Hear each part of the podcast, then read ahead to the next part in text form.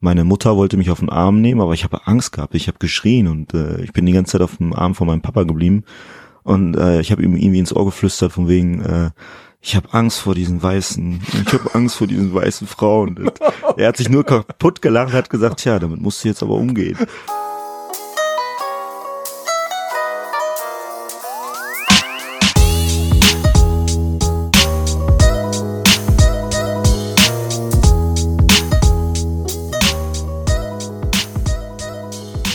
Vor meinem Gespräch mit Al-Hassan nur kurz der Hinweis, das ist die fünfte Episode der Halbe Kartoffel Sportserie, präsentiert und unterstützt von Integration durch Sport. Das Bundesprogramm feiert dieses Jahr sein 30-jähriges Jubiläum und wird vom Bundesinnenministerium und vom Bundesamt für Migration und Flüchtlinge gefördert.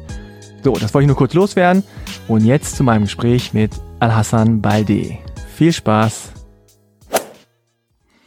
ja, herzlich willkommen zu einer neuen Folge von Halbe Kartoffel. Mein Name ist Frank und heute habe ich einen ganz besonderen Gast, Al-Hassan Balde. Dankeschön, ja, hi. Der Name ist so einigermaßen ausgesprochen. Eigentlich heißt es doch Balde, oder? Nee, so Französisch, nee, nee, no? nee, nee, Balde. Echt, ja? Ja, man, man schreibt zwar das E-Accent aigu, aber äh, eigentlich Balde. Ah, okay. Ja, das ist ja hier die, die, die Sportepisode Nummer 5 und du bist Rennrollstuhlfahrer. Rennrollstuhlfahrer. Ah. Rennrollstuhlfahrer. Also, wir fangen gleich an mit der Passkontrolle. Okay, ja. habe ich dabei. Mein Perso habe ich dabei. Pass äh, bin ich im Alltag nicht unterwegs. So, Perso. Oh, das sieht neu aus irgendwie.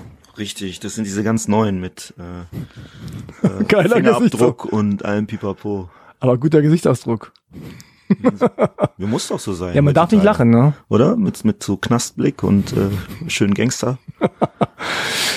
Okay, darf ich alles vorlesen? Ja. Also Al-Hassan Balde, 21.12.1985 geboren Richtig. in Conakry. Conakry. Conakry. Conakry ist in Guinea. Guinea genau. in Westafrika.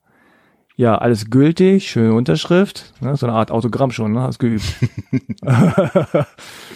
Dunkelbraune Augen, 1,60 Meter. Äh, in Bonn wohnst du. Ja. Okay. Sehr schön. Alles, alles korrekt? Ja, mehr oder weniger, ne? Also die 160 Zentimeter ähm, sind eher so, die sind schon, glaube ich, seit ich äh, 15 bin, hat sich nichts geändert. Ja. Ähm, das ist immer so, so ein Standardmaß, weil äh, ich bin dann untenrum zumindest nicht äh, groß gewachsen und ähm, ja, deswegen ist das eher so geblieben. Wurde das bemessen oder hast du das angegeben? Es wurde mal immer mal wieder gemessen, aber ich muss auch ehrlich zugeben, das finde ich auch okay so. Also noch weiter runter will ich nicht. Ja. Genau, weil es die äh, Sportepisode ist, habe ich noch eine zusätzliche Rubrik als sonst, äh, und zwar den Mitgliedsausweis. Äh, das sind aber nur vier Fragen zu deiner Sportart okay. oder deinem Sportleben. Äh, Nummer eins, wie hieß dein erster Verein? Boah, mein erster Sportverein, also ja. da, wo ich halt auch äh, angefangen habe ähm, mit meiner Sportart oder hm. generell. Ja, oder ähm, ich wenn ich so richtig, äh, so recht überlege, ich glaube, der hieß tatsächlich sogar ASV Bonn, obwohl wir gar nicht in äh, Bonn gelebt haben zu der Zeit. Aber das war so der nächstgelegene ähm, Rollstuhlsportclub. Und ähm, ja, genau, das, das war so mein, mein erster Verein. Und wie heißt dein Verein heute? Hast du einen? Ja, äh, SSF Bonn. SSF Bonn. Genau. okay. Nummer zwei, welche Sportarten hast du denn alle äh, im Verein betrieben? Gab es mehrere oder hast du nur einen? Also gehabt? im Verein habe ich äh, Basketball gespielt äh, in meiner Jugend und ähm, das hat eigentlich auch viel Spaß gemacht, aber irgendwann musste ich mich dann natürlich auch entscheiden, was ich mache. Mhm. Ähm, habe mich mehr fürs Rennrollstuhlfahren interessiert und das ist ja eher so losgelöst vom, vom Sportverein gewesen damals, ähm, weil man so ähnlich wie in Teams, also ich war damals in so einem Team Sopo, nennt sich das, so wie ein äh, Rennradteam. Und ähm, das war dann so eher meine Heimat. Mhm. Ja, ansonsten habe ich viele Sportarten ausprobiert, aber unabhängig jetzt vom Verein. Und was noch so? Boah, ich habe alles gerne natürlich mit Ball ausprobiert. Also äh, wäre ich jetzt nicht im Rollstuhl, wäre ich wahrscheinlich Profifußballer geworden. Das war so meine absolute Lieblingssportart. Ich fand äh, auch Wasserski super spannend. Wasserski? Ja, auf jeden Fall. Ähm, geht alles. Also ich habe irgendwie alles ausprobieren wollen, was man äh, mit Rollstuhl oder ohne Rollstuhl machen kann und was vor allen Dingen auch was mit Speed oder mit ähm, Adrenalin zu tun hat. Ah, okay. Ja, Nummer drei erklärt sich eigentlich, was war deine Paradedisziplin oder ist deine Paradedisziplin? Gibt es Also jetzt äh, bezogen auf meine Sportart sind Ja, genau, irgendwie äh, Strecke oder so. Ja, äh, die 1500 Meter, das ist äh, in meiner Sportart sozusagen Mhm. die Königsdistanz. so eine Art 100 Meter Lauf? Ähm, genau, so wie der 100 Meter Lauf, weil es halt äh, so eine Distanz ist, die ist nicht so kurz, nicht zu lang.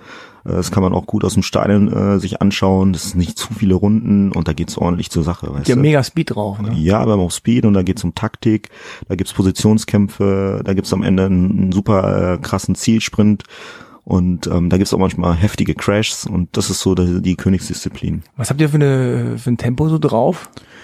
Also auf der Bahn, auf einer auf einer Mondo-Bahn, auf einer schnellen Bahn fahren wir im Endspeed inzwischen 38, 39 km/h. Oh, okay. Ja. Wow. Nummer vier, hast du so eine Art Geheimwaffe, Spezialmove? Gibt es irgendwie eine, irgendwie sowas, Endspurt oder so? Oder der- Start oder gibt's irgendwas? Boah, Geheimwaffe. Ich darf es natürlich nicht erzählen, ne? Ähm. Ja, das ist, äh, das ist natürlich schwierig zu sagen. Nee, ich glaube, ähm, das klingt jetzt so pathetisch, aber Geheimwaffe ist natürlich schon irgendwo auch, finde ich, mein Talent für diesen Sport. So, ähm, was äh, mich äh, halt auch immer wieder dazu gebracht hat, äh, dieses Talent auszunutzen und ähm, vielleicht halt auch nicht immer 100 Prozent äh, dafür einzusetzen. Aha. das ist, ja, guck mal, ich, ich bin schon sehr selbstkritisch, ne? Nee, ähm, aber geht in diese Richtung. Du machst ja viel mit den Händen, um nicht zu sagen, Dem Oberkörper würde ich schon ja, sagen. viel, also Ganz- viel mit dem Oberkörper, viel mit den, also du, äh, du fährst mit den Händen, aber natürlich ist der Oberkörper total komplett eingebunden. Also da ist richtig viel Power drin auch. Also man Mhm. muss da wirklich auch richtig viel Muskelkraft mitbringen, ne? Ja. Ja, und Erfahrung. Vielleicht ist Geheimwaffe Mhm. natürlich auch, äh, je länger man fährt, ich bin einer der, ich sag jetzt mal, am längsten äh, Ah, in der in der Szene drin. Ähm, und ähm, die Erfahrung ist natürlich auch mega wichtig. Hast du denn einen Spitznamen? Habe ich einen Spitznamen? nee, dann wahrscheinlich Also nicht. auf den ersten Blick äh, nicht so wirklich, aber ähm, Rolling L oder ähm, Hm. also nee, so, so einen richtigen Spitznamen, nee, habe ich nicht. Aber, Aber es gibt Spitznamen bei uns in Ja. der Szene. Ja. Es gibt zum Beispiel den Silverbullet, es gibt ähm, Silberbulle, ja, okay. es gibt äh, den Werewolf und ähm, ich glaube, äh, hast du eine Idee? Ah, weiß nicht, wahrscheinlich irgendwann sowas mit Flash oder äh, irgendwie Speed, keine Ahnung, oder Black Panther. ja, irgendwie so Nein. El Tren. Ich habe noch so. nicht, ich habe noch nichts gefunden, so was richtig so catchig ist. So. Ja, eigentlich ist es auch Was blöd, sich selber so einen Spitznamen zu ja, geben. Das ist so was- ein bisschen was- cheesy. Genau. Meistens ist, werden es ja von von außen Ja. Spitznamen vergeben. Ja. Okay, also Mitgliedsausweis auch gerade so bestanden, sage ich mal. Gerade so, danke dir, danke, danke. Nein, sehr gut, sehr gut bestanden. Du kriegst ihn ausgestellt. Jetzt kommen wir zur allerletzten Rubrik. Dann reden wir mal locker, flockig, einfach so. Jetzt kommt der Klischee-Check. Ja. Also der Klischee-Check habe ich ist. mich schon auf am meisten gefreut. ja, okay. Gucken, was du jetzt bringst. Genau, also äh, es, es geht ja nicht um total originelle Sachen, sondern im Gegenteil um Klischees und, und gerade um Sachen, die vielleicht vielen einfallen oder in dem Fall mir eingefallen sind und ähm, die ich einfach mal so abfrage. Nummer eins, du hattest eine schwierige Kindheit. ja, äh, ist schon ein Klischee und ähm, passt aber nicht bei mir. Also mh, nee, ich hatte keine schwierige Kindheit. Okay. Nummer zwei, die Menschen interess- interessiert weniger, dass du aus Guinea kommst, sondern vor allem sehen sie nur, dass du schwarz bist. Ja, das stimmt. Nummer drei, wenn Menschen deinen Vornamen hören, also dich nicht sehen, denken viele, dass du arabischer Herkunft bist. Nein. Ähm, ja, Ja? denken die schon. Ah, okay. Nummer vier, die Menschen haben das Gefühl, dir helfen zu müssen. Definitiv. Ja? Ja. Okay. Das äh, erlebe ich immer mal wieder. Fünf, die Leute wissen nicht, wie sie mit dir umgehen sollen. Ja, das äh, kommt mal hin und wieder vor. Mhm. Definitiv. Nummer sechs, die Menschen unterschätzen dich. Auch. Das auch, ja.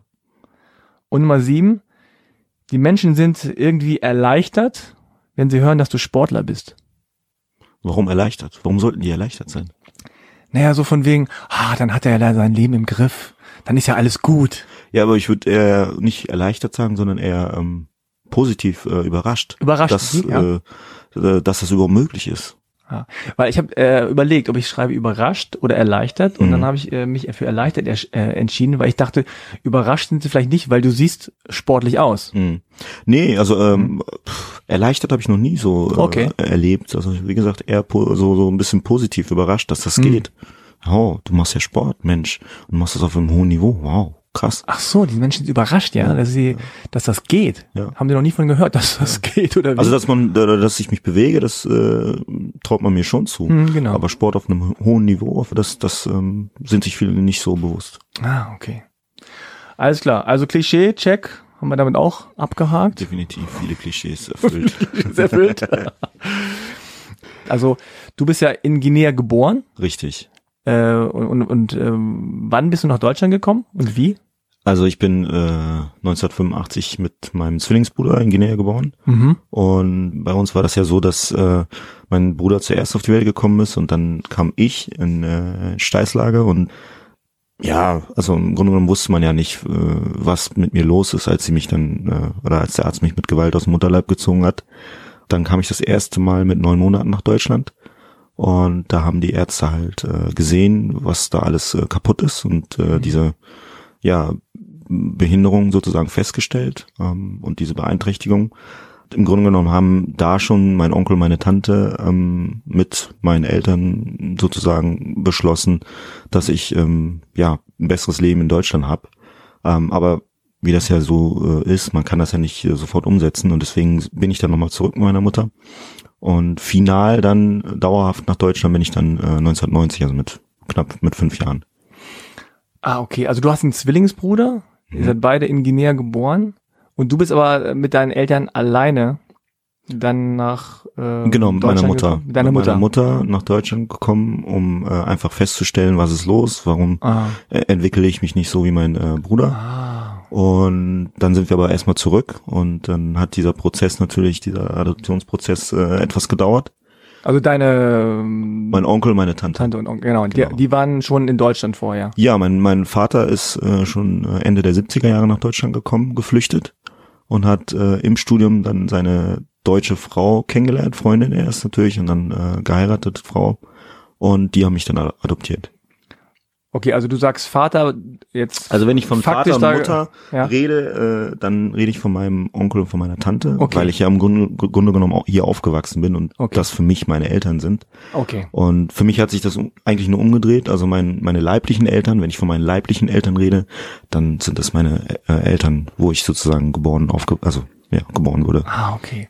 Dein Zwillingsbruder ist aber in Guinea aufgewachsen. Der ist in Guinea aufgewachsen, richtig. Und habt ihr Kontakt? Ja, auf jeden Fall. Also das ist ja dadurch, dass das alles in der Familie geblieben ist, relativ ähm, unkompliziert gewesen. Also ich wusste von Anfang an, was los ist und das war auch nie irgendwie ein Riesengeheimnis. Und ähm, ja, nee, der Kontakt ist äh, da. Mal mehr, mal weniger. Es ist äh, natürlich nicht immer so einfach, äh, mit äh, Guinea Kontakt zu haben, aber jetzt durch die neuen Medien natürlich halt auch und durch ähm, die verbesserte Infrastruktur geht das schon besser. Und äh, seid ihr eineich oder zweieich? Zweieich. Also Ich sind bin euch der nicht besser ähnlich. aussehende. Nein, Scherz. Ich bin auf jeden Fall der sportlichere. Ah, okay. Ja. Okay, und dann äh, bist du hier bei deinem Onkel und äh, bei deiner Tante, also bei deinem, bei deinem Ja. Vater und Mutter, äh, wie du sie jetzt, wie du sie nennst und wie, Genau. wie das, was sie auch für, die, für sich sind, aufgewachsen. Und hattest du dann äh, von vornherein direkt einen Rollstuhl? Also mit fünf oder so? Ja, das war ja der Riesenvorteil, den ich dann Okay. hatte, als ich äh, nach Deutschland dann kam, ähm, habe ich ja auch erstmal dann direkt einen Rollstuhl bekommen, was ich vorher nicht kannte, weil ich in Guinea äh, so immer nur über den Boden gerobbt bin und ähm, da auch äh, nicht die Chance hatte, überhaupt irgendwann mal irgendwas äh, zu bekommen in dieser Richtung. Und ähm, das war für mich natürlich ein riesen Schritt nach vorne. Ne? Mich über einen Rollstuhl bewegen zu können und äh, ähm, ja, einfach mobil zu sein und aktiv zu sein. Kannst du dich da irgendwie dran erinnern an, an das erste Mal? Also ich kann mich einsetzen, auf oder? jeden Fall, ähm, meine Eltern werden mich wa- wahrscheinlich korrigieren, aber an meinen ersten Rollstuhl kann ich mich erinnern. Ich glaube, der war rot und war noch nicht so wie heute äh, total auf mich angepasst. Der war ging schon in diese Richtung, so ein, so ein Kinderrollstuhl. Aber das war alles noch rudimentär, das war noch alles, äh, wenn man sich heute Bilder anguckt, das ist so richtig oldschool, so richtig fette Reifen. Ähm, die, die Greifringe, also da, wo man den Rollstuhl mit antreibt, die waren noch so ganz bunt und so, so ziemlich äh, klobig. Das war schon noch äh, andere Zeiten. Äh, kannst du dich daran erinnern, war das komisch für dich in ja, Deutschland auf jeden Fall. zu sein? Natürlich. Also ich kannte ja auch nicht die Sprache. Das Mhm. Ding war ja so, dass ich ähm, ja in Guinea äh, Polar, äh, das ist unsere Stammessprache, äh, gesprochen habe und Französisch. Und äh, ich kann mich noch gut daran erinnern, oder mein Papa erzählt das auch immer, dass äh, als ich dann in Düsseldorf sind wir äh, aufgewachsen, äh, das erste Mal da war, es war Winter und meine Mutter wollte mich auf den Arm nehmen, aber ich habe Angst gehabt, ich habe geschrien und äh, ich bin die ganze Zeit auf dem Arm von meinem Papa geblieben. Und äh, ich habe ihm irgendwie ins Ohr geflüstert von wegen, äh, ich habe Angst vor diesen weißen, ich habe Angst vor diesen weißen Frauen. Und er hat sich nur kaputt gelacht, hat gesagt, tja, damit musst du jetzt aber umgehen. Das sind hier alle nur Sind weiß. alle so. Ach, okay. Ach, das ist ja crazy. Okay. Ja, bei uns ist es umgekehrt im Hm, Grunde genommen gewesen, ne? dass wir äh, Angst vor den Weißen hatten und äh, ja, hier ist es ja, als ich dann hier aufgewachsen bin, äh, gab es dann so Spiele wie Wer hat Angst vor dem schwarzen Bein. Ja, das, daran kann ich mich auch noch erinnern. Das, äh, dieses Spiel. Weiß man nicht, oder es gab immer Diskussionen, ob das jetzt äh, rassistisch gemeint war oder ist, Hm, oder ob es irgendwie der Sch- Schornsteinfeger war. ja, Aber so oder so, warum soll man Angst haben Ja. vom Schornsteinfeger genau. und vom Schwarzmann sowieso? Aber also, Ja, Schwieriges ich weiß, genau. Das ist eine schwierige, schwierige Kiste. du bist ja dann in den Kindergarten gegangen, äh, Genau. in die Schule. Hast du daran Erinnerung? Also so wie, wie du da aufgenommen wurdest? Äh, Also ich muss äh, zugeben, sogar im Kindergarten und ähm, in der Grundschule war es für mich schwieriger als später, weil äh, Kindergarten ist schon, schon noch so diese Phase, wo wo ich halt noch nicht so wirklich richtig Deutsch konnte, ne, wo ich noch nicht so richtig angekommen war und wo ich halt auch gemerkt habe, dass ähm, dass Kinder richtig grausam sein können, so ne, so äh, auch äh, von ihren Eltern sozusagen geprägt, so die Frage gestellt bekommt, äh, ja, warum ist denn der schwarz? Das, äh, es sieht da komisch aus. Ähm, hast du dich nicht gewaschen oder so? Hm. Also mit so Fragen konfrontiert zu werden, das ist so äh, meine Erinnerung so ein bisschen an die Kindergartenzeit. Und vor allem aber sozusagen bezogen auf, auf deine Herkunft, auf dein Aussehen, gar nicht so sehr auf das äh, Handicap, also dass du ähm, nicht laufen kannst. Das hat sich irgendwie dann umgedreht. Also ich habe später dann paradoxerweise weniger Probleme wegen meiner Hautfarbe bekommen oder ich habe generell wenig Probleme gehabt eigentlich. Also ich bin schon sehr privilegiert und äh, locker sozusagen aufgewachsen, aber wenn war es eher schon Richtung Behinderung. Mhm. Ja. Also wenn du sagst, Kinder sind grausam, das, das Grausame ist ja dann oft äh, so nicht, dass die Kinder so direkt sind. Das sind also Kinder sind nun mal eigentlich Ja. so, ne, sondern Das ist ja auch was Positives Ja, eigentlich. genau. Also ich habe es umgekehrt zum Beispiel auch mal erlebt, ähm, jetzt vor, vor ein paar Jahren, ähm, als ich mal im Supermarkt war und, und äh, so ein kleiner Junge irgendwie ähm, ähm, seine Mama gefragt hat, warum sitzt der im Rollstuhl oder warum, was ist der, was hat der kaputt und die äh, Mutter hat dann äh, versucht, dem Kind sozusagen den Mund zu verbieten und zu sagen, das fragt man nicht. Und dann bin ich aber drauf eingegangen und habe mich dann mit dem Jungen dann unterhalten, habe ihm das erklärt und ähm, auch erklärt, warum ich schwarz bin und äh, irgendwie dann nach äh, Viertelstunde oder so guckt er mich an und fragt, sprichst du auch Deutsch? Da, äh, weißt du, ist ihm sozusagen bewusst geworden, er kommt aus einem, äh, aus einem anderen Land und ähm, spricht, aber spricht er eigentlich meine Sprache, hä? Und äh, das fand ich eigentlich cool, so, weil das ist sozusagen die andere Seite auch von Kindern, ne? Das ist einfach äh, ganz direkt und straight äh, die Fragen stellen, die die bewegt. Ja, das ist ja ähm, das Problem, dass oft dann die Erwachsenen ähm, vielleicht da nicht äh, auf die richtige Art und Weise reagieren und dann also psch, psch, Ja, redet man genau, nicht. das äh, so, versuchen zu unterdrücken. Genau, und die Kinder verstehen gar nicht, warum soll man nicht Ja, darüber reden. Also genau. ich sehe, dass da irgendwas äh, Anders ist, was ich nicht kenne. Ja, Ich frage und dann heißt es pss, pss, pss, pss. richtig. So, und dann, ja, wenn das öfter passiert, dann entwickelt sich genau sowas, nämlich irgendwelche Tabus, Genau. wo man dann irgendwie sagt, so, nee, mit dem darfst du nicht reden oder Ja. irgendwas Gefährliches geht von dem aus oder Ja. irgendwas ist komisch mit dem oder so. Ja. Oder der ist behindert und äh, äh, Behinderte darf man nicht fragen oder so. Das ist ja. Ich finde das immer so ein bisschen. Man muss immer abwägen. Klar, es gibt Menschen, die verunsichert das oder die sind halt auch äh, nicht so offen äh, darüber zu reden. Aber gerade bei Kindern sollte man da jetzt nicht irgendwie Schranken weisen, weil das wichtig ist. Mhm. Weißt du noch, wie du da reagiert hast als, als Kind auf so Anfeindungen oder irgendwie Diskriminierung oder halt auch einfach nur blöde Sprüche? Ich habe ja echt das Glück gehabt, dass ich ähm, jetzt bezogen auf meine Hautfarbe wenig Probleme hatte. Auch so in der Schulzeit kann ich mich nicht so wirklich dran erinnern. Es war eher bezogen, wie gesagt, auf, auf äh, meinen Rollstuhl oder auf, mhm. ähm, auf die Art und Weise, dass ich vielleicht bestimmte Dinge nicht mitmachen konnte oder in, in deren Augen nicht mitmachen konnte. Ich war eher schon auch der Typ, der sich äh, beweisen wollte. Mhm. Also schon, also ich erinnere mich zum Beispiel an eine äh, Situation in der Grundschule in der vierten Klasse, da gab es immer so einen Rowdy, der ähm, Lars hieß er, das weiß ich noch, paradoxerweise. Lars, der, der Rowdy. Äh, ja, der einfach auch mich immer versucht hat auszugrenzen, wenn es irgendwie in der Pause um Fußballspielen ging oder andere Sachen ging ne, hat er versucht, mich immer nicht mit äh, mitzunehmen oder auch mitspielen zu lassen und irgendwann bin ich dem mal so derbe in die Hacken reingefahren und habe mich äh, auf ihn gestürzt und äh, okay. der war natürlich mega stark, ne, und hat mich natürlich erstmal äh, windelweich geprügelt, aber ähm, mir war es einfach wichtig zu zeigen, hey, äh, was geht, du kannst nicht mehr machen, was du willst mit mir. Und hat sich das dann verändert? Hat Lars dann irgendwie sich. Nee, überhaupt nicht. das hat sich verschlimmert. wir waren beide dann beim Schulleiter, ähm, ja. weil äh, wir waren beide letztendlich ja schuld. Ja, äh, erstmal, es gibt komischerweise in jeder Grundschule immer so einen Rowdy. Mhm. Mindestens einen, wie so, so Klischeefilmen, dann ist immer so, ey, so eine Bande, ja. ein Anführer. Also hast du denn verstanden oder jetzt auch im Nachhinein, warum der das gemacht hat? Also warum der dich ausgrenzen wollte? Nein, habe ich nicht verstanden. Ja. Nee, aber das passiert ja, es gibt ja manchmal so, ne? Mhm. So, so, so Anführer oder so. Gerade in den in so Schulzeiten klicken, ne, wo man vielleicht nicht reinpasst oder wo man mhm. nicht cool genug war oder nicht die gleichen coolen Klamotten hatte. Äh, ja, dann ja, ist das halt so. Ich meine, in der Schule ist es ja so, dass du ständig eigentlich so sozial irgendwie. Ja, du wirst ja definiert. Ja, genau. Also ja. du kannst auch wegen eines blöden T-Shirts diskriminiert werden. Genau. Ne? Oder wegen eines Spruchs oder wegen irgendwie den falschen Freunden oder der falschen Hobby oder genau. sonst wie. Ich nehme an, dass du auch Freunde hattest, dass du äh, einfach ein sozialer Typ warst ne? und auch ja nicht vor Herausforderungen gescheut hast und gesagt hast, hey, kannst du das? Und so, pff, ich probier's. Richtig. Und diese Art natürlich dir auch sozial irgendwie. Ja, wobei es war auch immer so ein bisschen ambivalent, ne? weil okay. ich äh, ich war ja auf einer ähm, Nichtbehindertenschule, also mhm. ähm, war es auch, auch immer so, dass ich mega aufgefallen bin, so also in doppelter Hinsicht, also ne mit wegen meiner Hautfarbe auch vor allem glaube ich äh, wegen meinem Rollstuhl und den damit verbundenen ja aus deren Sicht Privilegien so, ah, okay. die ich ja gar nicht mal so gesehen habe. Aber ich bin nicht äh, wie die anderen mit dem Bus zur Schule gekommen. Ich bin mit dem Taxi zur Schule gefahren worden.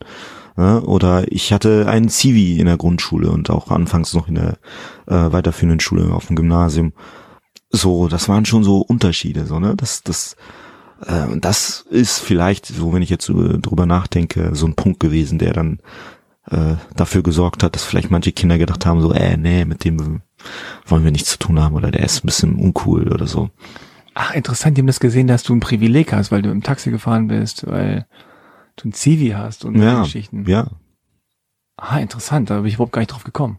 Was hat denn der Zivi gemacht? Also hat er dich hingefahren, abgeholt, solche Geschichten? Nee, das, also Zivi war ja damals so für, für mich sozusagen oder auch für meine Eltern so eine Unterstützung und so eine Entlastung halt auch, ne? Die, der mir in der Schule geholfen hat, wenn gewisse Dinge ähm, ja nicht funktioniert haben oder wenn ich zum Beispiel ähm, Unterstützung brauchte, um äh, auf Toilette zu gehen oder es gab ja nicht immer äh, alles, es war ja nicht alles immer ähm, äh, behindertengerecht. So, ne? mhm. ne? Und wenn es irgendwelche Treppen gab oder wenn es auch Schulveranstaltungen gab, wo, ähm, wo ich Unterstützung brauchte, dann hat mir der Zivi geholfen.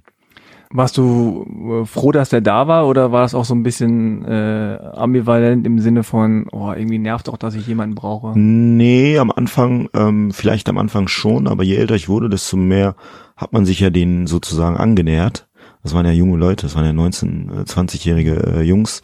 Und da war das schon irgendwie cool, weil das war so ein, so ein, so ein Kumpel halt, ne? So, so ein Freund, der dann ähm, mit ähm, sozusagen zur Schule gegangen ist und mit dem man sich so ein bisschen unterhalten konnte. Und ähm, aber ständig neu halt, ne? Also ständig wechselnd. Ja, also nach, äh, ich hatte, ich habe so im Kopf so drei, vier unterschiedliche Zivis. Ah.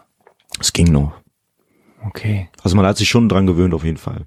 Und gab es da auch Situationen, gerade weil du sagst, auf Toilette und so, wo es dann auch für dich so ein bisschen äh, ja schwierig war, aber weil du dich da irgendwie. Nö, das das war ich ja mhm. im Grunde genommen halt auch gewohnt, ne? Weil mhm. ich ähm, hatte ja oder habe ja diese Einschränkungen und ähm, dafür war derjenige ja dann letztendlich da, um mir zu helfen. Mhm.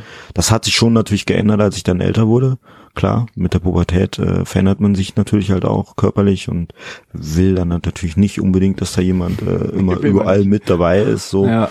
Und ähm, der war aber auch nicht dann die ganze Zeit dann während der Pubertät dann dabei. Also ich glaube, bis ich äh, 14 oder so, 14, 15 war und danach gab es dann kein CV mehr.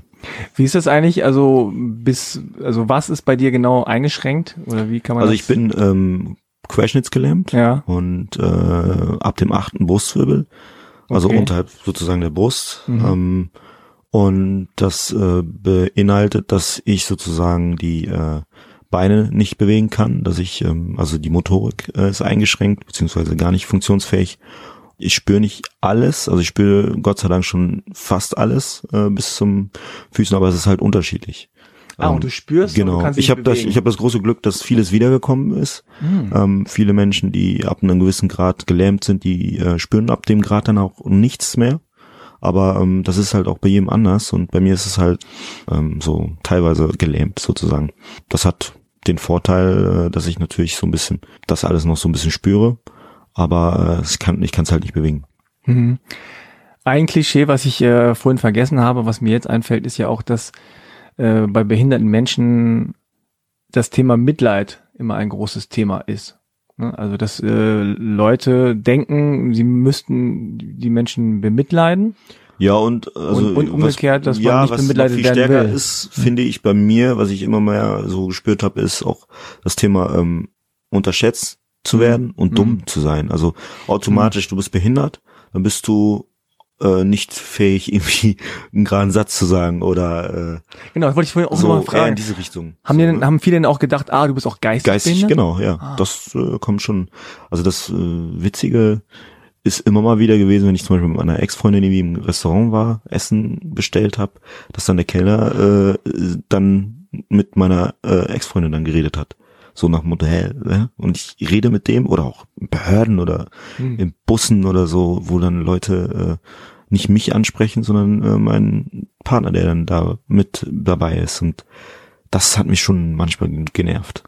Und das ist ja wahrscheinlich dann auch doppelt. Also einerseits, äh, vielleicht denken sie, du bist schwarz und äh, kannst nicht Nee, reden, ich glaube schon eher das bezogen auf den Rollstuhl. Okay, ja. ja ich du? glaube schon. Oder auf die Weil ich habe das auch jetzt so ja? bei, bei Wohnungsbesichtigungen so okay. gehabt, ne?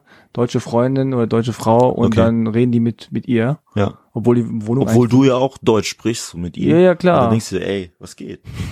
Rede mal von gefälligst mit mir.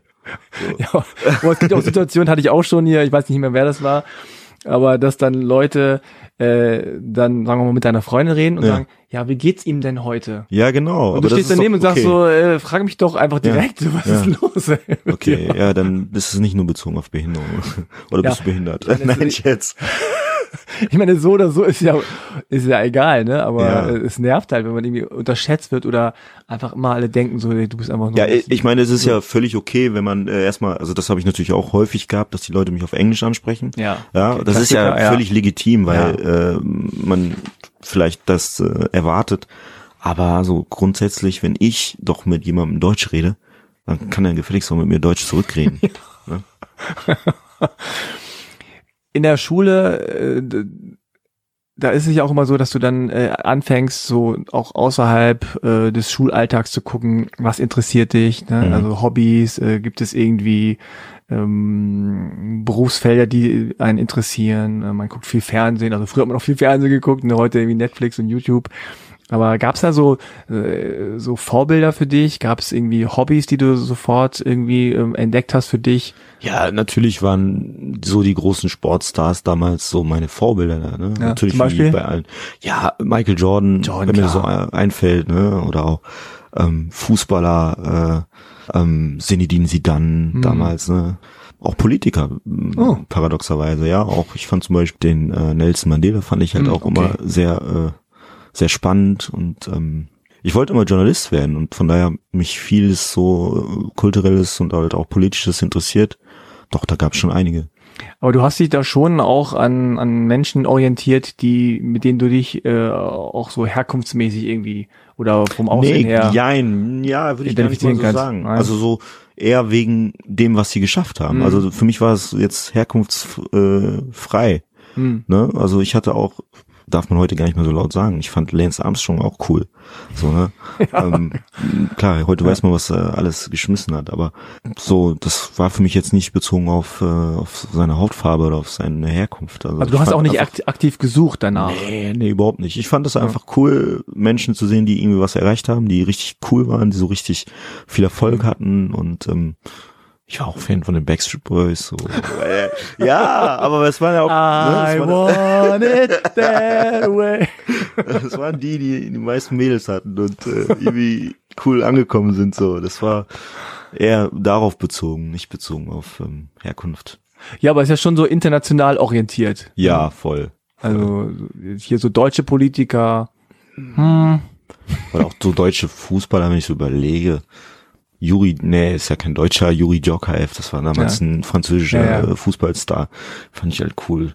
Ja, die französische Nationalmannschaft war natürlich so. ja, cool. das war so, weil es halt auch so Multikulti war. So, ne? Eben, Und das da meine ich aber auch. Also genau, äh, zu der Zeit war die deutsche Nationalmannschaft noch nicht so multikulti. richtig, richtig, genau. Und äh, man hatte nicht das Gefühl, so ja, das, ähm, da bin ich irgendwie mit drin. Ja, ich habe mich nicht mit einem Klinsmann identifiziert. Genau, das so, ist das, was ne? ich meine. Ja, ja, Ja. genau. Ich habe auch damals ähm, die französische Nationalmannschaft, ne? Ja. Also äh, Henri und äh, Richtig. Trezeguet und hab ich diese ganzen. gehabt, ja. Ja, also das war das war das, wie ich es mir auch gewünscht hätte für die deutsche Nationalmannschaft. Und Genau. das war ja dann auch später Richtig. besser. Und dann hat man auch das Gefühl gehabt, okay, das ist ein Deutschland oder eine deutsche Nationalmannschaft, mit der kann ich mich auch Ja. irgendwie identifizieren. Und wie war deine Verbindung zu äh, Guinea? Also warst du noch mal da? Ja, also ich war dreimal insgesamt jetzt in den letzten Jahren da. Also das erste Mal mit ähm, meiner kompletten Familie. Ich habe ja noch hier zwei Geschwister, ne? mein Bruder Ibrahim und äh, meine Schwester Indira. Und wir waren in den 90er, Mitte der 90er mit der ganzen Familie mal da gewesen. Und dann war ich nochmal mit meiner Mama 2002 herum, 2002, 2003 da. Da kann ich mich richtig gut dran erinnern, weil das sozusagen, ähm, ich glaube, das war das letzte Mal, dass ich in Guinea war. Ja, das war das letzte Mal. Da habe ich zusammen mit meinem Bruder äh, unseren 34. Geburtstag gefeiert, also da war ich 17.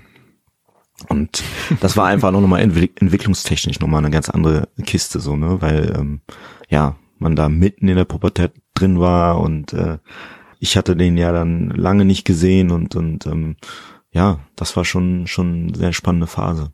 Und die Sprache äh, sprichst du noch? Nee, leider Ja, nicht. Ich hm. kann noch zwei, drei Sachen, aber Mhm. also ich kann Französisch, das ist so die Amtssprache, das kann ich noch, das ähm, Und ich spreche dann Französisch. genau, dann sprechen wir Franz- Französisch, ja. Und wie ist so dein Gefühl dazu? Also bist du gerne da? Fühlst du dich da wohl? Also ich freue mich auf jeden Fall, wenn ich wieder, ich sag jedes Jahr immer meine Eltern natürlich, äh, also meine leiblichen Eltern fragen natürlich immer, wann kommst du, wann kommst du und wann kommst du so. Ich muss ganz ehrlich sagen, ich bin echt gespannt, wenn ich das nächste Mal äh, da bin. Ich weiß noch nicht, wann es sein wird, aber um einfach auch zu sehen, so ne, was äh, hat sich getan, ähm, wie hat sich das Land verändert. Und äh, ich erinnere mich auch, äh, dass ich das letzte Mal mit so gemischten Gefühlen dahin gereist bin. Also ich bin alleine hingeflogen und ich hatte mega Angst gehabt, so, weil ich gedacht habe, boah, nee, da gibt's kein Playstation. Das ist so, ja, das ist voll banal, ne? Das, das ist so voll beschwerlich und äh, mir wurde dann auch gesagt, ne, dass es da nicht so hygienisch ist und kein geiles Essen, so. Aber als ich dann da war, habe ich echt irgendwie so nach drei Wochen gemerkt, so voll geil, irgendwie so äh, dieses Gefühl, dieses ähm, diesen Vibe, ich weiß nicht, das kannst du sicherlich auch vielleicht Ja, ja. nachempfinden Mhm. mit mit deinem Heimatland. Ähm, das war auf jeden Fall vorhanden. Hm. Das war einfach da und das das kriege ich halt auch immer mit, wenn wenn jemand äh, aus Guinea uns besuchen kommt. Und äh, das ist schon geil. Das ist auf jeden Fall was Schönes. Also du hast schon so ein familiäres Auf jeden Gefühl Fall. Also die, die, äh, die Herkunft kann man nicht leugnen, finde ich. Und äh, die Identität ähm, oder das, was so ein der Kern sozusagen ist, der ist auf jeden Fall da. Das ist äh, ur, ja, urguineisch sozusagen, würde ich sagen. Also alles andere ist auf jeden Fall deutsch. Ja, also ich fühle mich halt auch als Deutscher, aber mit eben guineischen Wurzeln. Was sind so die Sachen, die dir spontan direkt einfallen, wenn du an Guinea denkst, also an das Land? Ähm, Lebensfreude, Lockerheit, äh, ja, auch afrikanisches Essen, also so, so scharfes Essen, also mir schmeckt das total. Tanzen, hm. ähm, viele positive Dinge. Ich habe jetzt viele positive Dinge äh, aufgezählt. Natürlich aber auch viel Chaos. So findet sich manchmal auch bei mir wieder so. Ähm, Unpünktlichkeit. Auch Klischee, total bestätigt. Sehen die dich als Deutschen?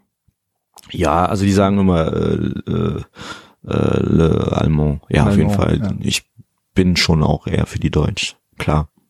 Mhm. Und wie kommst du da zurecht mit, mit Rollstuhl?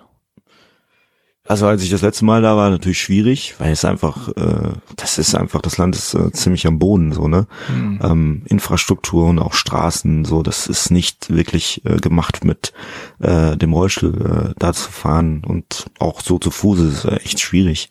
Da geht also auch hygienisch und so Toilette und das wäre für mich sehr beschwerlich, sagen wir es mal so. Vielleicht auch in der Hauptstadt ging es dann noch, ähm, wenn ich viel mit einem Auto machen könnte. Aber wenn man dann ins Inland gehen würde und, und ich da vielleicht irgendwie auch mich unabhängig bewegen wollen würde, das äh, wäre sehr schwierig.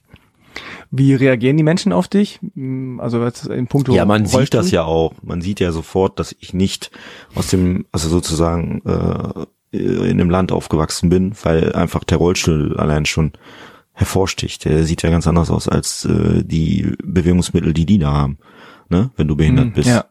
Und äh, wie ich mich halt Aber mehr Hightech. Ja, also. absolut. Ich meine, die haben ja, wenn überhaupt, haben die so ganz äh, rudimentäre Rollstühle oder so, so, so eine Art ähm, Trikes, die die dann benutzen oder auch gar keine Rollstühle, ja, oder ähm, so in diese Richtung geht es ja. Von daher bin ich da, falle ich da sofort auf. So wie hier in Deutschland halt auch. Und was sagen die dann? Sagen die dann, ey, cooler Rollstuhl oder gucken die nur oder? Hm, was sagen die? Also ich kann ja nur aus der Vergangenheit äh, hm, das ja. so erzählen. Es sind schon viele auch natürlich neidisch oder halt auch äh, ja. so ein bisschen skeptisch, so, ne, warum hat er das und so und ich will das auch oder so in diese Richtung. Mhm.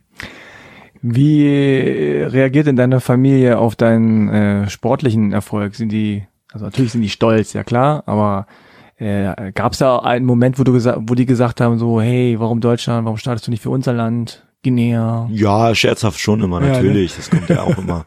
Aber äh, das stand für mich nie zur Debatte, weil mhm. ähm, ich ja hier sozusagen alles durchlaufen habe. Ich äh, spreche besser Deutsch als äh, Französisch und äh, Polar. Ich äh, habe ja auch alle Unterstützung hier bekommen und ähm, von daher war das für mich nie äh, irgendwie so eine Option zu sagen, ich starte für mein Heimatland oder für mhm. Guinea, weil das eigentlich hier war und ist und ähm, ja, klar, scherzhaft immer so, ne? Aber die freuen sich mit mir, die sind ähm, mega glücklich, dass ich halt auch äh, glücklich bin und ähm, also ein Punkt, den ich halt wichtig finde, dass halt auch vielleicht noch so ein kleiner Unterschied ist zu äh, deutschen Familien ist, dass dieser Zusammenhalt extrem da ist, so, ne? Also, dass wir halt, sieht man alleine da schon, dass mein Papa und meine Mama mich ja hier adoptiert haben. So, ne? Und zu einer Zeit, wo es halt äh, nicht selbstverständlich war, wo beide im Studium waren. Ja, wo, meine beide ähm, auch noch selber noch jung, ne? Die beiden, genau, die waren beide selber noch jung. Ähm, meine Mutter weiß, er schwarz. Also auch noch zu einer Zeit, wo es halt äh, ex extrem schwierig war, ähm, so als äh, gemischtes Paar äh, herumzulaufen und dann noch ein behindertes Kind äh, aufzunehmen. Das ist halt ein, ein riesen, ich glaube, das ist schon ein Riesenunterschied. So, ich glaube, das hätte nicht jede deutsche Familie gemacht. Hm. So mal eben so. Ne? Und das ist schon etwas, was cool ist. Hm. Auf der anderen Seite gibt's natürlich auch immer wieder so ein bisschen so diesen Druck, den ich dann äh, auch gemerkt habe, gespürt habe, ist ja, dir geht's ja gut, du lebst im Schlaraffenland, du bist äh, im Paradies, schick mal das, schick mal das, mach mal das, ich brauch mal das. Ja, wie, wieso machst du, wieso geht das nicht? Du hast doch, du lebst doch hier in Deutschland, ja. Nein, ich bin nicht im Paradies. ja, die haben da manchmal, ähm, höre ich so raus, äh, also andere Erwartungen. Überzogene, und, und überzogene Vorstellungen. auch was hier alles so, ne, das, ja. Ah, okay. Und also da spürst du schon auch familiär sozusagen, hey, schick mal, keine Ahnung, genau. Geld rüber oder bring Richtig. was mit oder wenn du genau. da bist, äh, gib alles aus und, genau. und so, ne? Ja. Hm. ja. Wie bist du denn eigentlich zum äh, Sport gekommen? Also gab es da irgendwie einen speziellen Moment, wo du gesagt hast, das ist mein Ding? Jein, also im Grunde genommen von Anfang an. Also in dem Moment, als ich in Deutschland war, sind meine Eltern und ich ähm, auf so eine äh, Reha-Messe ge gegangen, ja, weil die natürlich auch sich informieren wollten, was kann man machen, was für Rollstühle gibt es und mhm. Wir haben damals in Düsseldorf gelebt und dann äh, ja waren wir auf dieser Messe und haben dann äh, an einem Rollstuhlherstellerstand so, so einen äh, Mini-Rennrollstuhl gesehen und das hat mich halt fasziniert ich habe mich reingesetzt, hat gepasst wie angegossen und dann bin ich da äh, um die Hallen mitgeflitzt. Und dann äh, ja, habe ich meine Eltern gezwungen, sozusagen immer auf diesen Stand zu kommen, vier Tage lang, weil ich mit dem Ding rumfahren wollte. vier, ja, ja, ja, klar. Vier Tage lang auf diese Messe gehen. Ja, ja, ja. Und äh, ja, das Ding konnte man nicht kaufen, aber ich habe dann das große Glück gehabt, dass dann diese Firma mir äh, diesen Rollstuhl dann zu meinem äh, sechsten Geburtstag geschenkt hat. Oh wow. Und ähm, die konnte man nicht kaufen. Das war, so konnte, das war einfach so ein, so ein Messegag. Ne? Die wollten einfach. Messegag. Ja, die wollten einfach mal ähm, außer der Reihe mal was zeigen. So so ein Mini-Rennrollstuhl, so wie es Mini-Nike-Schuhe gibt für Babys. Ach so. Weißt du? Ah. So äh, einfach. Ah ja klar, wieso? Ach so, ja klar. Also es gab noch keine äh, Rennrollstühle für Kinder sozusagen. Genau. Warum auch? Weil Richtig, nee. Es gab auch keine Sportart sozusagen Richtig. dafür. Genau. Gab Ach, ja dann haben die den so ein bisschen geckig irgendwie da so äh, für die Messe gebaut und ja. dann bist du hingekommen und hast gesagt so, ey, ja, ja, genau. das ist meiner. Ja. Ach, dann haben sie dir den geschenkt. gut angekommen und das war natürlich für die halt auch ein mega Publicity, so, mm. ne, kleiner süßer Schwarzer, setzt sich in den Rollstuhl und das äh, äh, funktioniert alles und ähm, ja, dann bin ich so Schritt für Schritt in diese Sportart hineingewachsen und ähm, habe natürlich nebenbei aber auch ähm, andere Sportarten ausprobiert und habe mich aber langfristig dann einfach für diese Sportart entschieden, weil es einfach ähm, ja mich mehr gefesselt hat als alles andere. Hm. Ich meine, am Anfang ist es ja so, es gibt, gibt ja vielleicht auch nicht so super viele Möglichkeiten, irgendwo hinzugehen und so zu trainieren oder. Genau, das kommt noch dazu. Also gerade in den 90ern war das ja noch alles nicht so, wie es jetzt ist. Jetzt klingt das schon so, weißt du, so als ob ich so 20.000 Jahre alt bin. du 77 wärst. Ja, genau, das sagen sie ja dann immer. Damals. Ne? Früher, früher, alles noch ganz schlimm und rudimentär. Nee, ähm, aber es war wirklich so schon eher weniger äh, möglich. Es gab weniger ähm, Sportvereine für Menschen mit Behinderung und vieles muss man einfach auch äh, sagen, wurde halt auch auf den auf den äh, Eltern halt äh, abgelassen so ne und da hatte ich halt Glück, dass meine Eltern da mega ähm, offen waren, mega äh, flexibel und auch ähm, gewillt äh, mit mir überall hinzufahren und und äh, mir alles zu ermöglichen, damit ich halt eben auch diese Auswahl und diese Bandbreite hab, äh, weil sonst ja, hätte ich ja das nicht gekonnt so ne. Hm. Und wann hast du gemerkt so okay, ich bin ganz gut? Ja, ich habe ja vorhin schon gesagt, so ne, ein Talent äh, hatte ich halt für diese Sportart. Das hast du halt, sofort gemerkt? Ja, doch, doch, das merkt man mhm. relativ flott, wenn man sieht, wie jemand sich bewegt oder auch wie jemand äh, ne, Dinge schnell umsetzen kann.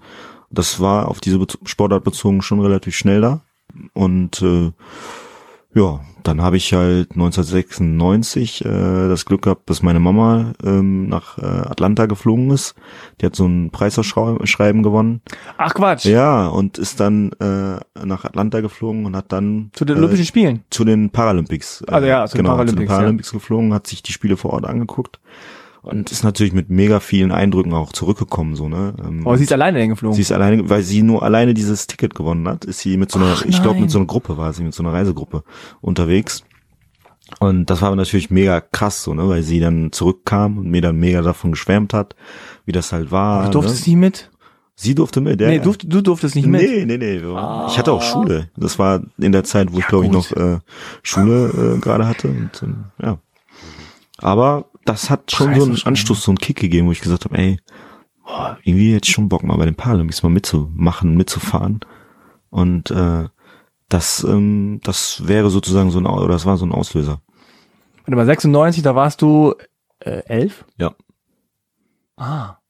Und da hast du schon gedacht so, ey, one day ja, ja, ich hatte halt Vorbilder, ne? Hm. So, so wie andere Sportler halt auch, ne? Und ich hatte in meiner Sportart halt Vorbilder und ähm, hab gedacht, so, boah, ist irgendwie voll geil, so vor so einem fetten Stadion zu fahren und, und so viele Zuschauer und dann da auch so eine Medaille irgendwie äh, entgegen äh, zu nehmen und für sein Land zu starten und die Hymne zu hören, so, das fand ich schon irgendwie äh, Und- geil. Und wann ging es dann bei dir los, äh, wo es sozusagen wirklich auch in diese Richtung ging, okay, das könnte, könnte ich auch mal leistungsmäßig äh, machen und ich habe auch Erfolge. Ja, das war dann äh, im Grunde genommen direkt danach im Anschluss, weil dann äh, mein Papa ähm, mit demjenigen, der äh, mir diesen Mini-Rennrollschuh geschenkt hat, also dem Firmeninhaber, äh, ähm, der selber halt schon Paralympics, äh, mehrfacher Paralympics-Star war und äh, Medaillen gewonnen hatte, der hat ihn sozusagen gefragt und ähm, dann hat er mit mir angefangen halt zu trainieren. Und dann haben wir halt einen Plan erstellt sozusagen, ne? Also wir hatten erst Juniorenmeisterschaften und ähm, jedes Jahr irgendwelche Juniorenmeisterschaften in äh, Amerika, wo ich halt auch gegen Ge- Gleichaltrige mal fahren konnte, weil es in Deutschland natürlich keinen anderen äh, Rennrollstuhlfahrer gab. Und da haben wir uns aber auch das große Ziel, das Fernziel gesetzt, Athen 2004. Also wenn du überlegst, 96, 2004. Da, 2004 war ich 18. Und das haben wir dann Schritt für Schritt angegangen.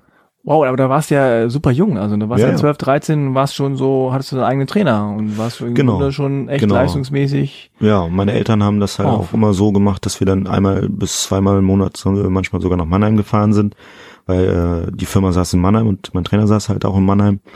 Und ähm, also das war schon schon sehr aufwendig.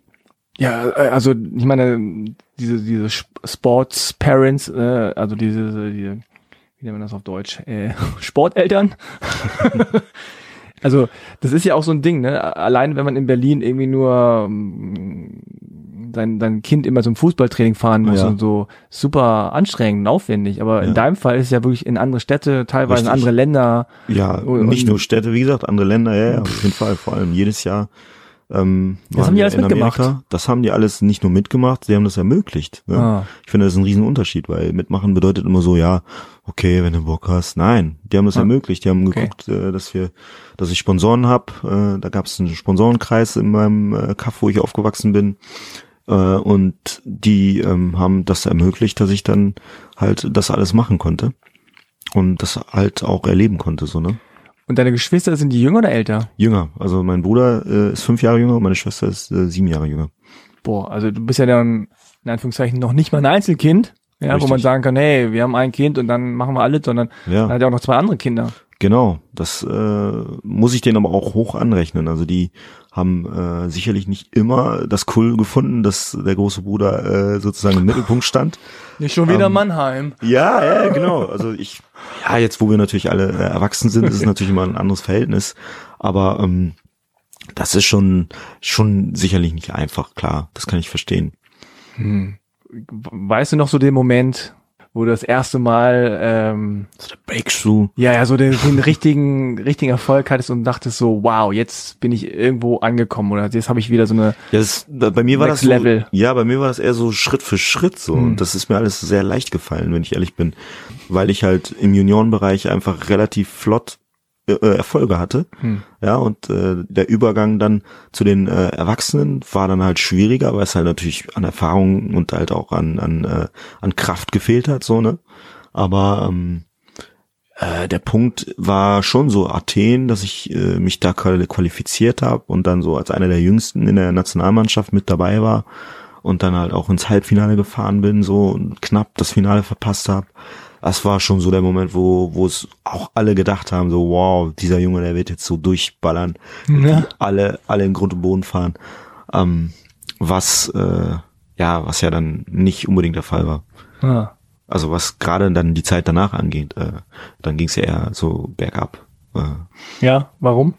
ja, eben wegen dem, weil ich halt halt äh, auch natürlich diese diese großen Erwartungen waren zum einen da, zum anderen war halt auch bei mir so ein Umbruch, ja, muss man ganz ehrlich sagen. Welchem so Alter war das so? 19, Ja, okay. Hm. ähm, wo es halt dann auch nach dem Abi, so 2006 äh, habe ich Abi gemacht, wo es dann darum ging, was mache ich danach, ne? weil vom Sport konnte ich nicht leben. Ich habe immer Hm. immer alles so ein bisschen doppelt gemacht und weil ich halt auch ja noch anderes leben wollte. Also ich war immer schon so ein Mensch, der dann halt auch versucht hat, ähm, ja irgendwie alles unter einen Hut zu kriegen.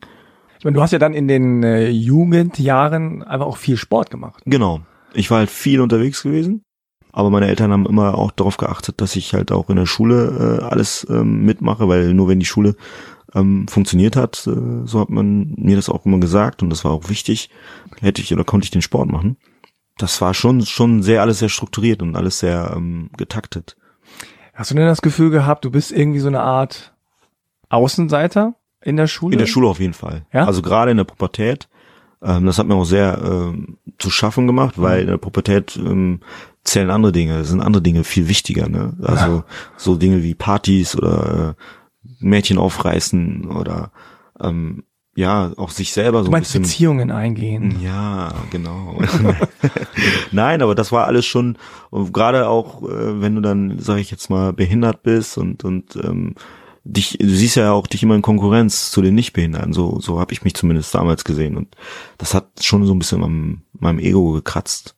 Aber auf der anderen Seite muss ich auch ganz ehrlich dazu sagen, war es immer auch cool, weil äh, ich die Chance äh, ja bekam, dann im Ausland auch mit Gleichaltrigen, auch mit äh, Behinderten, also Menschen, ne, die in meiner Situation waren, ähm, zu kommunizieren und Rennen zu fahren.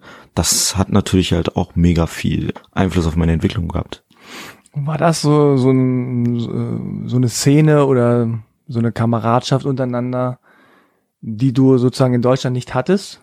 Genau. Ja, ja, äh, so- also man kannte sich ja auch oder man Mhm. kennt sich heute immer noch. Das sind Mhm. äh, zum Teil Freundschaften, die jetzt boah, äh, 25 Jahre schon fast äh, reichen und ähm, man ist zusammen groß geworden. Jeder Mhm. hat sich auch manchmal anders entwickelt. Ne? Der Mhm. eine ist den Weg gegangen, der andere ist den Weg gegangen. Aber im Endeffekt äh, hatte jeder mal so so eine Phase, wo es halt ähm, auch um Ident- Identität ging und um, um ja Selbstmitleid. Ja, ja, Selbstmitleid. ja, klar, sicher. Man hat sich ja, wie gesagt, in der Pubertät halt einfach auch selber in den Spiegel angeguckt und geschaut und gedacht, ja, äh, man ist jetzt nicht so unbedingt der Typ wie äh, der beste Typ, der in der Schule äh, alle Mädels aufreißt oder äh, der Beste im Fußball ist. So, ne? Pubertät ist schon eine harte Zeit. Heftig. Irgendwie- Willst du mit Weiß deinen ich, Kindern wahrscheinlich auch nochmal durch, durch Oh, existieren. komm, ey, Das habe ich schon echt Horror vor. Aber das Interessante an deiner Geschichte ist ja wirklich, dass es so, ja, so, so, so widersprüchlich äh, ist oder so, so, so extrem ist, sage ich mal. Auf der einen Seite ähm, die vermeintliche, ein vermeintliches Handicap, ja, du hast eine Behinderung, du bist dunkelhäutig, du stehst deswegen sozusagen schon auf irgendwie einem anderen Blatt, in Anführungszeichen. Dann gleichzeitig hast du aber Privilegien, ja, ich mache ich mach immer so Häkchen überall. Ja, und bist im Ausland ne, und bist Sportler und bist, lebst schon so ein ganz anderes Leben als äh, andere Schüler, die denken, die haben vielleicht dich auch total bewundert und auch total beneidet und gesagt so, wow, der ist jetzt irgendwie in Amerika und oder äh, hat einen eigenen Trainer und macht schon Mhm. so voll Sport und ist voll Mhm. erfolgreich und so und ich sitze hier und mache meine Hausaufgaben irgendwie und, und ja, nein, Ne, so kann äh, man es nicht sagen, weil äh, ich muss ja trotzdem meine Hausaufgaben auch machen. Ja klar, aber ich meine, du, siehst, in der Phase sieht man ja sowieso immer nur das, was man, äh, was man nicht hat. Ja. Also ich meine, also so dieses, ist es jetzt ein Privileg oder ist es ein Handicap? So, ne? Irgendwie ist es beides gewesen, komischerweise. Richtig, für mich war es beides. Mhm. Also es war, wie du sagst, im Grunde genommen, ich habe es ja, äh, als ich in der Phase so gesteckt habe, gar nicht mal so immer als Privileg gesehen, Hm. weil für mich war es so komisch, das klingt normal. Ja, ja klar. Das ja. war für mich so normal, dass ich äh, im Sommer oder äh, im Herbst äh, irgendwo in Amerika Rennen fahre und äh, Mit 15. ja oder äh, im Jugendlager 2000 mit 14 äh, nach Sydney fliege zu den Paralympics.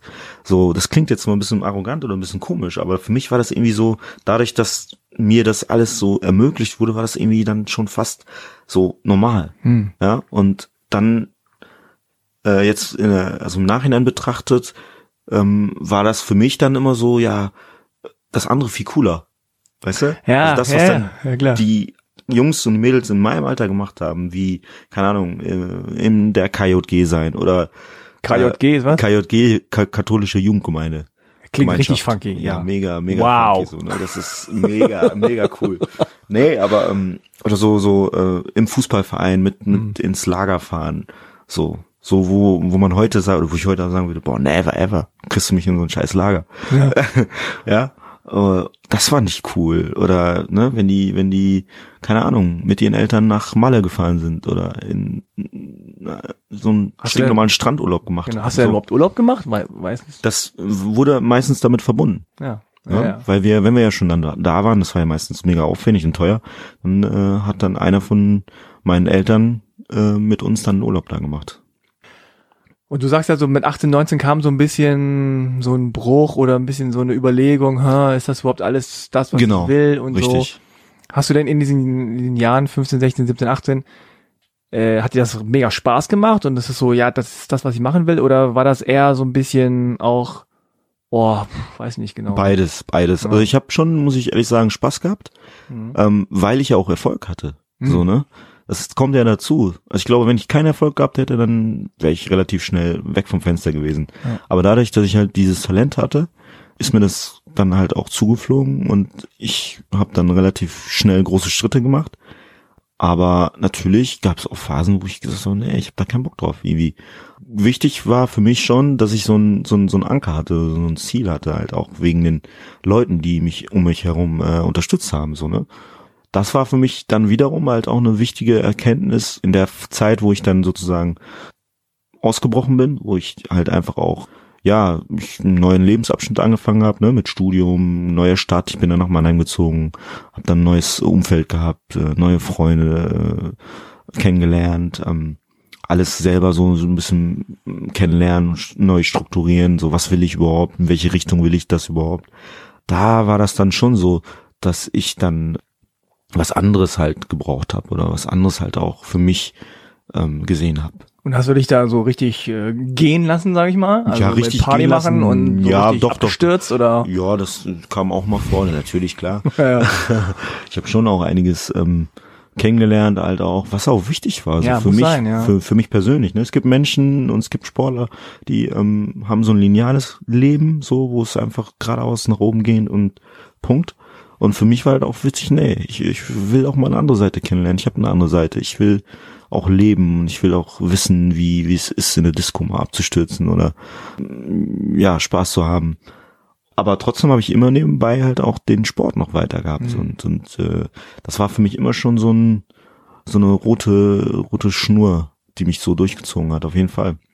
Hattest du denn in dieser Phase auch verstärkt irgendwie das Interesse an, an, an deinem Geburtsort, an deinem Heimatland äh, Guinea? Hattest du, hattest du da irgendwie das Gefühl, du müsstest da wieder so back to the roots gehen oder so? Oder war, hat das gar keine Rolle gespielt in dem Zusammenhang? Nee, eigentlich gar nicht. Also wenn ich ehrlich bin, ähm, ich bin da relativ ähm, behütet aufgewachsen und relativ ich würde schon sagen, privilegiert, weil wir waren erst in Düsseldorf, ja, da hat man schon so ein bisschen Rassismus gespürt, also da waren schon Leute manchmal unterwegs, haben dann an unsere Hauswand äh, Schlägerschlampe oder so so, okay, so Geschichten ja. dran geschrieben oder mhm. haben äh, was in den Garten geworfen.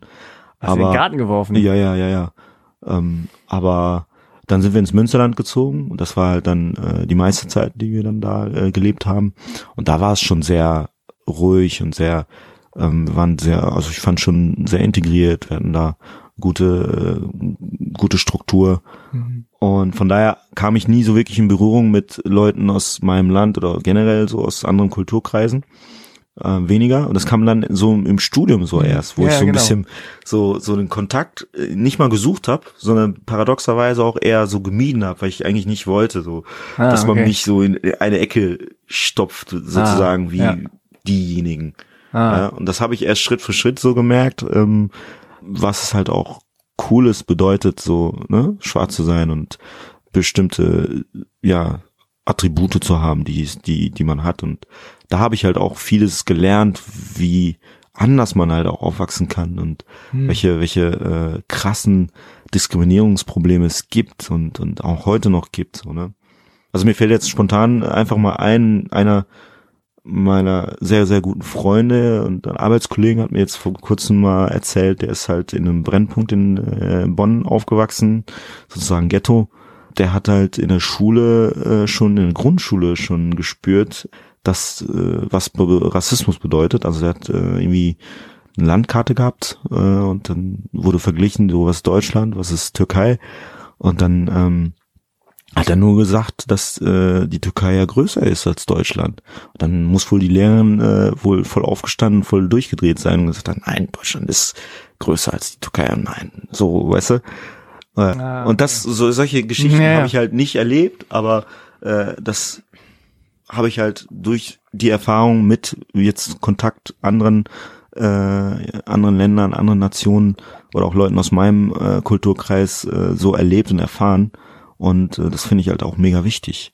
Beschäftigst du dich viel mit dem Privileg? Also gerade wenn jetzt zum Beispiel du mit deinem, sag ich mal, Zwillingsbruder sprichst oder so, wo man ja einfach genau sa sagen kann, ihr seid zusammen geboren. Richtig. Der eine ist da geblieben, der andere ist nach Deutschland gegangen. Ja. Äh, Gab es da von dem mal sowas wie, "Hey, du hast es gut, du bist ja in Deutschland, ich bin hier oder Ja, so immer mal wieder so umgekehrt, ne? zwischendurch schon. Also es war schon mal einmal so, also wie gesagt, als ich das letzte Mal da war, hat er mir am Flughafen noch gesagt, so, äh, ich wünschte, ich wäre du.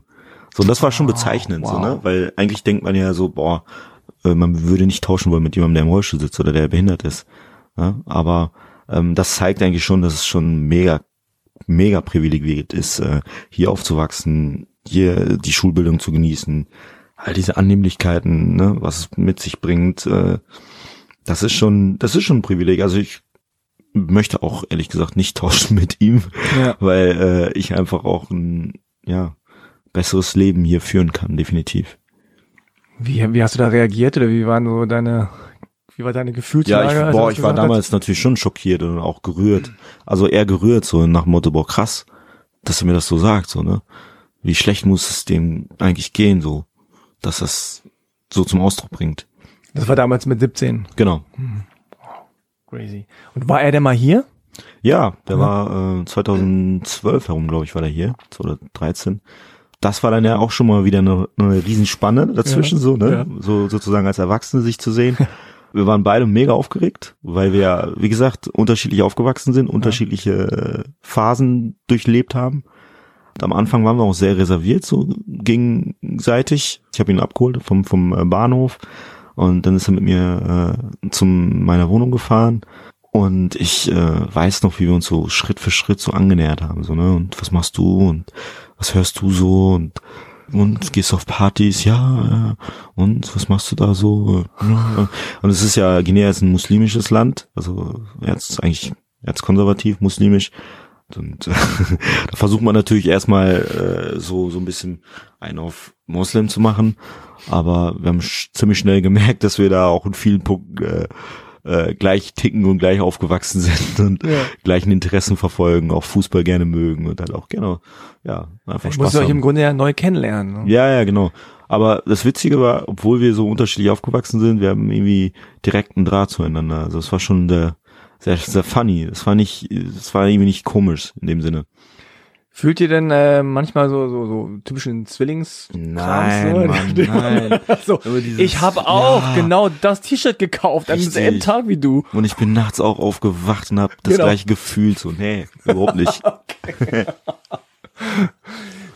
Ja, ich meine, manchmal gibt's ja so ein bisschen so Magic. ja, ja, klar, mag sein, wenn man vielleicht äh, einheitlich ist, aber Ja, bei uns, nee, wir sind ganz unterschiedlich. Aber hast du so wahrscheinlich so abgefragt, äh, hast du damals auch gespürt in der Gewitternacht, als Nee, wir da am nicht, nee. Silvesterabend, also nö. Okay, schade, warte mal. Äh, nee, nee. W wann bist du äh, in die Nationalmannschaft gekommen? 2003 das erste Mal, also kurz vor den Paralympics. Und ähm, es gibt ja immer so die dieses Klischee von dem Sportler, der dann sagt, dass ich den Adler auf der Brust hatte oder als ich die Nationalhymne gehört habe, äh, da habe ich irgendwas gespürt. War das bei dir so? Tatsächlich, ja, schon so ein bisschen. Ich war Ja. schon stolz, irgendwie, weil es ja schon etwas, ja, eine Auszeichnung, klar. ja, ist schon eine Auszeichnung und auch, ähm, ich habe mich ja, wie gesagt, hier auch äh, entwickelt und, und äh, ja, nee, ich fand das schon irgendwie schon eine coole Sache. Gab es Menschen, die das irgendwie komisch fanden, dass jemand, der so aussieht wie du, irgendwie äh, für Deutschland an den Start geht? Die so ein bisschen so, Das habe hey, ich, nee, das habe ich erst viel später. Das erlebe ich ja jetzt erst. Also ich habe den Eindruck, ich weiß nicht, wie du das siehst, aber jetzt ist es so richtig, so so richtig so ein krasses Thema äh, in der Gesellschaft. Äh, wer ist deutsch, wer ist nicht deutsch, wer darf äh, sich deutsch schimpfen, wer nicht. Also das habe ich, als ich so aufgewachsen bin, so gar nicht so Mhm. richtig gespürt. Aber wie gesagt, kann auch daran liegen, dass ich halt auch sehr behütet und auch in einer Region aufgewachsen bin, wo es jetzt nicht so ein krasser Brennpunkt war. Ne? Hm. Und was kommen da so für Reaktionen? Jetzt meinst du? Ja. Jetzt, gerade online merke ich das manchmal, also, also Social Media, ne, dass äh, Leute, äh, als ich 2017 zwei Bronzemedaillen geholt habe in London und dann äh, ein Bild gepostet habe, äh, dann gab's ein, zwei Kommentare, wo es dann hieß, so starte für dein Heimatland oder äh, warum startest du nicht für dein Heimatland so? Mach ich doch. Ja, ja, ja, aber da, darauf antworte ich nicht, weil das ist ja ist ja müßig so mich, Ja. weil da kannst du nichts bewirken mit solchen Leuten. Ja, die wollen ja keinen Dialog. Richtig, das ist einfach nur purer Hass oder purer, äh, das kriegst du, wenn das so ausgebreitet ist, nicht raus. Also dich lässt das auch relativ locker, sowas. Bis zu einem gewissen Grad lässt mich das locker, wenn es äh, einen Gr- einen Grad äh, überschreitet und wenn ich merke, dass vor allem auch äh, andere Menschen darunter leiden, krass leiden, die vielleicht nicht äh, so äh, aufgewachsen sind wie ich und die vielleicht sich auch nicht so, so, ne, du kennst das ja auch, so gut ausdrücken können oder halt auch nicht so lange in Deutschland sind, ne, dann merke ich das schon, dann geht mir das schon tierisch auf den Sack. Ja. So. Also das erlebe ich jetzt nicht mal gar nicht mehr so im Sport, sondern äh, halt auch im Alltag. Ne? Wenn ich irgendwie, keine Ahnung, Bus fahre oder auch ähm, in öffentlichen äh, Gebäuden bin und da werden Leute, die äh, für Deutschland arbeiten oder sich jetzt mal äh, Putzarbeiten machen, die werden dann so rumkommandiert oder werden nicht mal beachtet, wo ich so denke, Alter, was geht? Hm. Man, also Ja, der Ton ist schon irgendwie schroffer ist geworden. richtig rau geworden, Ja. definitiv. Und man wird irgendwie, habe ich das Gefühl, stärker kategorisiert. Ja. Ja. und wenn man nicht das, wie gesagt, wenn man nicht das Glück hat, äh, ne, einfach sich gut zu äh, auszudrücken oder vielleicht, wie gesagt, dann noch anders aussieht und dann noch vielleicht noch andere Freunde hat, die anders aussehen, dann ist man direkt in irgendeine Kategorie geschoben, auf jeden Fall. Äh, was sind denn für dich so die, die most awkward situations oder wo sind, wo du sagst so, oh nee, jetzt Bus fahren, das ist anstrengend oder oh nee, da und da hingehen oder äh, das und das machen und da wird's komisch werden. Also gibt es so, so bestimmte Orte, bestimmte Situationen, wo du immer weißt, oh, da wird's immer schwierig. Es gibt ich, es gibt Regionen, ne, wo es halt, wo ich mich halt nicht unbedingt gerade wohlfühle, so, ne, also auch gerade momentan in der aktuellen äh, Debatte, so heiße Fahren, also es gibt schon so Sachen oder Regionen, wo ich nicht gerne durchfahre oder gerne alleine auch bin. Awkwarde Mom- Momente würde ich ähm, sagen, manchmal, früher hatten wir das häufiger, jetzt nicht mehr so schlimm an der Grenze. Also mein Papa und ich, wir sind ja auch ähm, häufig in die Schweiz gefahren, weil es halt äh, viele Wettkämpfe da immer gibt. Hm. Und das war schon immer so, weißt du, die anderen Autos wurden immer durchgelassen und man konnte zählen. Wir haben beide immer gelacht, äh, welches Auto rausgewunken wird. So, so ne, das, Bitte ja, ja ja, ja, also, Ah. also das war dann schon so ein bisschen awkward. Oder so Alltagssituationen, gibt's da irgendwas? Also Busfahren ist uncool, wahrscheinlich, weil, oder? Oder Zugfahren oder so. Klappt das immer alles reibungslos? Nee, überhaupt nicht. Also ich hasse Zugfahren. Ja, Zugfahren. Also ne? ohne Scheiß, ich finde, Zugfahren ist heute in Deutschland immer noch nicht, also gerade wenn man behindert ist, ist es einfach anstrengend. Es ist einfach immer noch nicht überall äh, wirklich äh, barrierefrei. Ähm, es ist sehr bürokratisch auch zum Teil, finde ich. Man muss sich, wenn man das wirklich ernst nimmt, ähm, ähm, alles vorher anmelden und wenn man es angemeldet hat, dann ist vielleicht manchmal doch nicht richtig oder vielleicht doch nicht ähm, alles korrekt. Ähm, ich bin halt auch ein spontaner Mensch und ich liebe es halt auch spontan Dinge machen zu können und dann, dann ist es halt schwieriger. So, also Bahnfahren, nee, mag ich überhaupt nicht. Ah, Also äh, Ähm. überrascht mich einerseits nicht, weil ich es schon irgendwie mitgekriegt habe, dass es echt nicht einfach ist und gleichzeitig denke ich irgendwie so, äh, eigentlich wäre gerade Zugfahren total ideal, wenn man es richtig macht. Richtig, ja, ja, klar. Ich meine, würdest du sagen, dass was das äh, angeht, barrierefrei reisen, barrierefrei sich bewegen, Ist in Deutschland noch schwierig. Ist noch schwierig, ne? definitiv, Ja, definitiv. Also wenn man nicht äh, ein gutes Netzwerk hat, wenn man nicht äh, gute, gute Leute um sich herum hat oder halt auch ähm, weiß, wie man was macht und gut organisiert ist, dann ist es mega schwierig, definitiv. das waren jetzt aber viele Wenns. Ja, ist so. Und gibt es Länder, wo das besser läuft? Ja, auf jeden Fall. Gerade so ähm, Amerika zum Beispiel oder auch Australien, Kanada, so westliche Länder, da ähm, geht das schon einfacher, weil auch eine Sensibilität dafür mehr da ist. Ist das so, ja? Ja, Ah, das hätte ich jetzt gar nicht sagen können, ob es- in den USA da eine größere Sensibilität für gibt. doch, doch. Also das äh, erlebe ich da schon. Ah, es überrascht mich eigentlich auch, äh, dass Deutschland, das ja so angeblich hochentwickelt ist, Mhm. auf der Ebene ja anscheinend auch nicht so ein großes Interesse da ist, ne? keine große Lobby oder Ja, ich würde gar nicht mal sagen Interesse, es kommt schon. Also ich würde es Ja. jetzt nicht alles so negativ sehen, aber es ist einfach Vielleicht liegt es auch daran, dass es einfach zu wenig Publicity noch ist und zu wenig Menschen sich äh, in der Öffentlichkeit groß darüber aufregen. Aber es ist einfach schon noch schwieriger. Hm. Es kommt langsam. Gerade mit dem Thema Inklusion, so, ne? Da kommt es schon so. Und mit der UN-Behindertenrechtskonvention, so, dass das so langsam so ein bisschen äh, in die Köpfe reinkommt und dass die Menschen dann auch schon so ein bisschen sensibilisiert werden, dass da sich was verändern muss, dass es nicht nur darum geht, oh, du bist behindert und du, ähm, ja, wie können wir dir helfen, sondern dass man da auch versucht, aktiv äh, die Menschen mit äh, ne, partizipieren zu lassen und auf deren Wünsche auch einzugehen, was man, was man vorher nie so gemacht hat. Ja, das ist auch sowas, ne? Man hat einfach nicht so nachgefragt. Was ja, wollt ihr eigentlich? Genau. genau. Sondern man hat einfach gedacht, ach komm, wir machen ja, mal hier was hin. Mal so und, so, ja. und dann bist du da und denkst, was ist das für ein Quatsch? Richtig. Warum fragt mich denn keiner? Richtig. Was wird der nächste äh, sportliche Wettkampf? Das große Ziel dieses Jahr sind die Weltmeisterschaften, die sind im November in Dubai. Mm. Und äh, da bin ich jetzt in Vorbereitung, in, in intensiver Vorbereitung dafür. Das, das wird das nächste große Ziel. Aber das ganz, ganz große Ziel sind nächstes Jahr die äh, Paralympics in, in Tokio. Und das wird äh, eine Herausforderung auf jeden Fall. Okay, äh, dann vielen, vielen Dank. Ja, ich habe so Dank. Vielen da Dank für die Einladung. Ja, ich bin gespannt, was du noch so, was du noch so reist. Ja, ich bin gespannt, welche spannenden Leute noch nach hierhin kommen und äh, was Spannendes erzählen werden. Kann man, ähm, wie kann man dich äh, erreichen? Bist du bei Instagram? Bist du? Ja, ich bin äh, schon so ein bisschen äh, auf Instagram und halt auf Facebook, mhm. äh, aber ich bin, wenn ich ehrlich bin, nicht der aktivste. Also mhm. ich bin so einer, so ein passiv äh, Zuschauer sozusagen. Ich gucke mir das gerne an von anderen ja, Leuten, ja. lach mich auch kaputt über manche Sachen, weil ich mir so denke, boah, Alter, warum müsst ihr denn alles jetzt dokumentieren und warum muss das jetzt alles gepostet werden? Aber ich verurteile keinen, der das Ding mega pusht und, und da jeden Scheiß von sich gibt. So, ne? Ja. Ich bin derjenige, der das dann konsumiert. genau. Okay, alles klar. Dann vielen Dank und viel Erfolg. Dankeschön, vielen Dank. Bye bye. Mach's gut. Jo, das war mein Gespräch mit Al-Hassan. Zum Schluss nur kurz der Hinweis. Wenn euch halbe Kartoffel gefällt, schreibt doch eine Rezension, eine positive am besten, oder vergebt fünf Sterne oder erzählt es einfach äh, jedem anderen Menschen, dem ihr begegnet. Danke an das Bundesprogramm Integration durch Sport vom DOSB und schönen Gruß an alle Menschen, die sich sportlich und sozial engagieren. Macht's gut, danke fürs Zuhören und wir hören uns beim nächsten Mal. Tschüss!